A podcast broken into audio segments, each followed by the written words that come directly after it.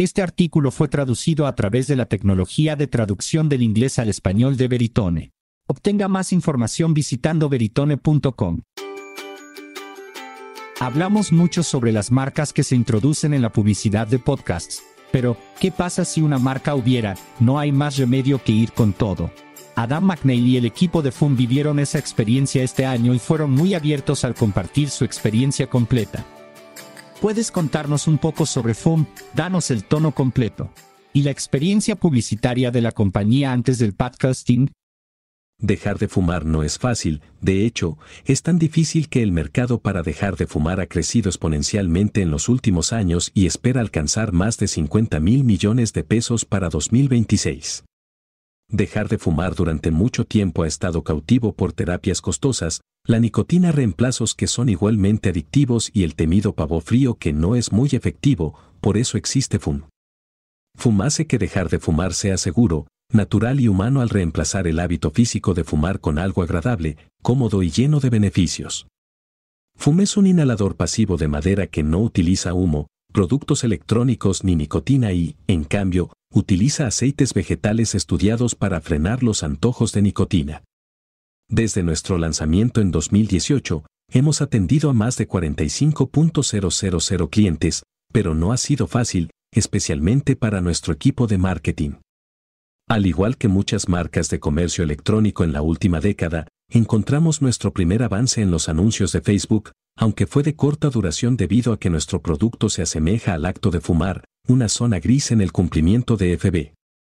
2020 fue un año enorme para nosotros, con un crecimiento interanual del 200% y rompiendo nuestro primer año de siete cifras como empresa.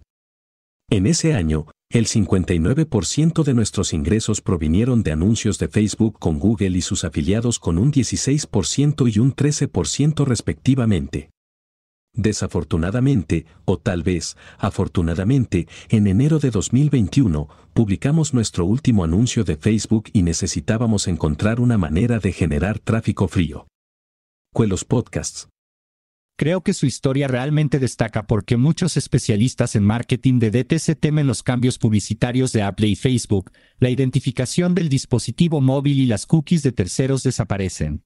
En el momento, estoy seguro de que fue horrible, pero en el fondo, tuviste suerte al adelantarte a todos esos cambios. ¿Puedes contarnos sobre esa primera campaña de podcasts? ¿Cuál fue su presupuesto total y cuánto había en juego si la publicidad de podcast no valía la pena? Cerca de fines de enero, recibí un correo electrónico frío de una red de podcasts de comedia con sede en Nueva York. Mencionaron que anteriormente tenían otro producto para dejar de fumar en su red que funcionó bien y querían ver si estaríamos interesados en participar en algunos programas. En un sentido de desesperación por encontrar un nuevo canal de adquisición frío, dijimos que sí y acordamos probar con un gasto de 3K en dos programas. Fueron muy buenos para hacer que esto sucediera para nosotros y nos ayudaron con el texto del anuncio, ya que nadie en nuestro equipo tenía experiencia. Esto en ese momento, debido a nuestra pérdida de Facebook, representó un poco menos del 30% de nuestra inversión publicitaria ese mes. Poco que decir, fue un esfuerzo arriesgado. Si esto no hubiera funcionado, el próximo mes o dos habría sido estresante y crítico para el negocio. Afortunadamente, y creo que afortunadamente, ambos programas fueron rentables de inmediato. Con lo que sé ahora, fue una gran bendición. Desde entonces, hemos escalado a lo largo del año y los podcasts siguen siendo nuestra categoría de gasto e ingresos más grande semanalmente, con algunos meses superando el gasto total de dólar 30-40k y casi dólar 100k gastados en podcasting en 2021. A través del podcasting, hemos tenido un gran éxito y hemos ganado menciones orgánicas en programas como The Joe Rogan Experience, diré más sobre eso más adelante. Es importante destacar que una prueba de 3 mil pesos de un mes, que fue aproximadamente el 30% de su gasto total, fue tan exitosa que su presupuesto mensual para publicidad de podcast se incrementó 5 a 6 veces en menos de un año. Teniendo en cuenta que ni siquiera tuvo un mes para romper con el ciclo de entrada de dinero de Facebook al que estaba acostumbrado, está claro que el podcasting puede proporcionar ese tipo de resultado en tiempo real. Escuchemos un poco más sobre los otros canales publicitarios en los que invierte. ¿Cómo se compara el podcasting con ellos? Antes de centrarme en el podcasting, era el jefe de nuestros canales de marketing de afiliados y de influencers. Esto significa que analizamos los resultados de la misma manera, clics en enlaces y uso de código. Descubrí rápidamente que este no era un método bueno ni confiable. El ROI de los podcasts uno a uno es difícil de medir. Si solo observa los códigos, se perderá las ganancias directas. Los UTM ayudan, pero aún así los datos son insuficientes. A veces, hasta el 30% de los oyentes no usan un código ni hacen clic en el enlace. Esa es una gran cantidad de ingresos sin seguimiento y mucha ambigüedad con la que trato cuando informo a mi CMO. Es difícil convencer a los especialistas en marketing basados en datos sobre el podcasting, ya que no es tan sencillo obtener los datos. Desde entonces, hemos agregado preguntas de encuestas posteriores a la compra que son de gran ayuda. Según nuestra encuesta, el podcasting genera el 25% de nuestros ingresos, por delante de Google, y el boca a boca, o, y la categoría, otros, está llena de menciones de podcasts, por lo que el número es mucho mayor. Es sorprendente que tu pasión por el podcasting te haya permitido cambiar todo tu rol de influencer y marketing de afiliados a supervisar el podcasting para FUM. Si una marca estuviera buscando ingresar a la publicidad de podcasts, ¿qué tipo de consejo le daría para desarrollar su estrategia inicial? Como empresa, especialmente si se está iniciando con un presupuesto limitado, el podcasting puede ser intimidante. El costo de anunciar sus programas favoritos puede ser alto y, a menudo, vienen con compromisos de múltiples episodios. Desde mi experiencia limitada, este es mi proceso de mantener nuestros costos bajos y nuestra efectividad adecuada. Asterisco compras de red. No puedo enfatizar esto lo suficiente. Encontrar una red o agencia de representación que lo atrape es clave. Y realizar compras completas en la red o en programas al por mayor puede obtener descuentos en la red y duplicar esa filosofía de retargeting de podcasts, mi estrategia N grados 1. Programas marginales. CPM en general están aumentando a medida que el podcasting se vuelve más relevante. Dólar 20 a 30 es bastante común, pero en industrias marginales como noticias y política, donde muchas marcas tienen publicidad incómoda, los CPM pueden ser más bajos. Compras a granel. Una vez que encuentre un programa con el que esté satisfecho y haya ejecutado entre 4 y 8 episodios, le recomiendo que solicite un contrato a más largo plazo a una tarifa reducida. A los podcasts les gusta la seguridad de tener un patrocinador comprometido y a las marcas les gusta tener una fuente sostenible de influencia e ingresos a largo plazo. Por lo general, doy pequeños pasos hacia contratos más largos, dos meses, cuatro meses, seis meses, etc. Los cambios en el rendimiento y comprometerse con un año completo es un poco intimidante para una startup propensa a cambios rápidos. ¿Dónde se anuncian sus competidores? Aunque no lo usamos, hay un software llamado Talkleaders que le permite buscar podcasts y canales de YouTube patrocinados por sus competidores y ver dónde están teniendo éxito en función de la frecuencia de la ubicación de sus anuncios. Esto podría resultar eficaz para encontrar tasas de éxito más altas en programas exitosos.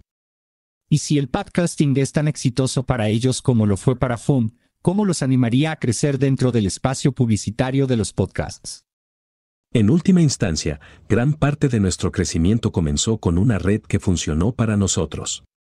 Hemos incorporado y retirado muchos otros y solo hemos encontrado algunos que han tenido éxito desde que comenzamos. Las relaciones lo son todo en el podcasting, y sus relaciones en la red son clave. La red principal con la que trabajamos se ha convertido en una familia para nosotros. Conocemos a los anfitriones, tengo una conexión personal con nuestro representante allí e incluso conocemos a los productores lo suficientemente bien como para involucrarlos en nuestra reciente campaña navideña. A medida que nos integramos más profundamente, hemos visto buenos resultados, pero tomó tiempo y pequeños pasos. Esto les ha abierto la puerta para que obtengan las mejores tarifas en programas fuera de la red con amigos suyos que creen que serían buenos ajustes y a menudo lo son porque conocen nuestro negocio y nuestros clientes. La cuestión de cuándo dejar una red radica profundamente en si le resulta fácil o no trabajar con ellos y si brindan resultados. En promedio, nos gusta encontrar 3 de cada 10 programas que patrocinamos como exitosos según nuestras métricas. Si sigue gastando dinero en una red que no ha tenido ningún éxito, tal vez no tengan un grupo de programas adecuados para su marca. Si la red que está probando puede encontrarle uno a dos programas ganadores temprano, es probable que sean una buena opción para usted, especialmente si funcionan bien con usted, no puedo enfatizar lo suficiente en esta parte. Todavía estamos en las primeras etapas de nuestro viaje de publicidad de podcasts, por lo que la saturación excesiva en un mercado no parece estar acercándose todavía. Cuando lleguemos allí, si eso sucede, mi instinto sería ralentizar la cadencia de nuestros anuncios para conservar la visibilidad, pero presionar menos en alta frecuencia. Y por último, cuéntanos un poco sobre lo que sucedió con FUM y la publicidad gratuita que obtuviste de The Rogan Experience.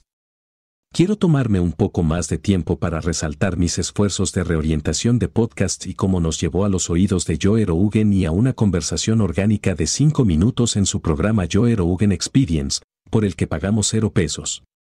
Hemos estado publicitando en el espacio Noticias y Política durante un tiempo y hemos tenido éxito en varios programas allí. Muchos de los anfitriones con los que trabajamos han sido invitados del JRE y siempre habíamos esperado que alguno mencionara a FUM, eso no sucedió. Al menos no exactamente así. En el episodio Almohadilla 1670 del JRE con el Dr. David Sinclair, comenzaron a hablar sobre el tabaquismo y los efectos del consumo de tabaco en la vida útil. A lo que Joe habló sobre un producto que vio anunciado en uno de los programas con los que nos asociamos, una conversación de 5 minutos sobre nuestra marca. Esto llevó a un aumento del 20 a 30% en nuestras ventas en un lapso de cuatro semanas. Y todavía recibimos respuestas a encuestas posteriores a la compra que destacan ese episodio. Tal vez fue ese programa o tal vez hubo conversaciones detrás de escena, pero lo que es seguro es que nuestros esfuerzos publicitarios se multiplicaron al enfocar programas de ideas afines barra diagonal organizados para llegar a los oídos de los líderes de opinión en ese espacio. Estoy increíblemente interesado en hablar con más marcas, así que comuníquese con usted si le parece interesante.